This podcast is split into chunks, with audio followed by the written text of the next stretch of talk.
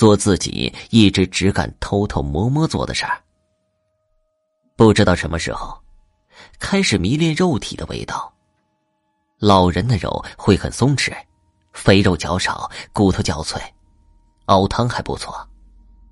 中年男人的肉会偏咸，但是有嚼劲儿。不过我最喜欢吃的是鸡肉的那几部分。青年男人的肉跟骨头都很好，不管是煎炒烹炸、焖溜熬炖，味道都不错。最好的是小孩的，骨头还没定型呢，肉质鲜嫩滑口。就这些肉，我是尝过的。女人在医院死的比较少，没碰到过，碰到的也是一群人在旁边。在我眼中，他们都是活着的，死了的，一块块五花八门口感的肉。现在当了院长了。我也可以尝尝各种味道，可以经常去试吃一下，还可以尝尝以前没有尝过的味道，想想都激动的很。我从来没有吃过因为疾病死的肉，都是老者的或者其他原因死的。我记忆里最深的是那个车祸后送来医院的小肉，左手跟左腿都没有了，只有一边是好的。送到医院已经差不多了，我稍微拖了一下，终于等到他死了，找借口送到火葬场，途中就给他解剖了，足足割了十几斤肉跟脆骨下来，我吃了半个月才吃完。不过可惜的是还少了两只，蛮可惜的，好几斤的肉骨啊！昨天。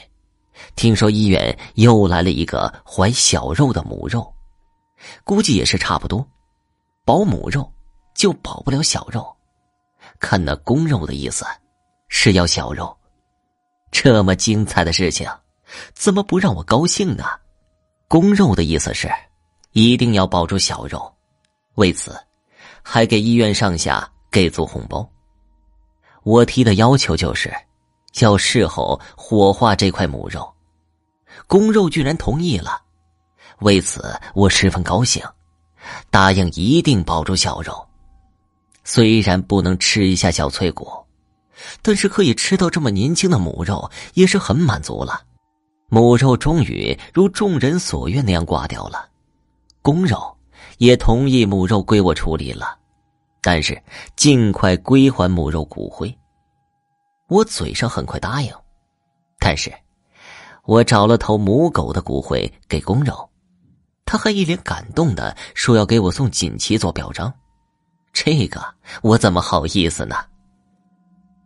母肉现在就待在我家里，那大房间里我专门安装了一个大冰柜，放我的事物，从小到老，从公到母，看到母肉还没闭上的眼睛。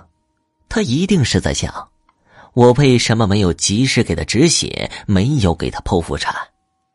那可怜的目光让我心生怜悯。我心里对他说：“我会好好吃你的，每一种方式都来上几盘，一定让他在阴间看到他在我眼里独特的价值。”我突然感觉，其实，在小县城也不错。肉也足够，菜也足够，又没人打扰，真的是活得开心极了。说到这儿啊，就可以了。炖的老汤快好了，想不想一起吃吃看呢？看看味道怎么样？是不是你也十分喜爱，并且感动的热泪盈眶呢？话说呀，这肉真的很好吃，要不来试试吧？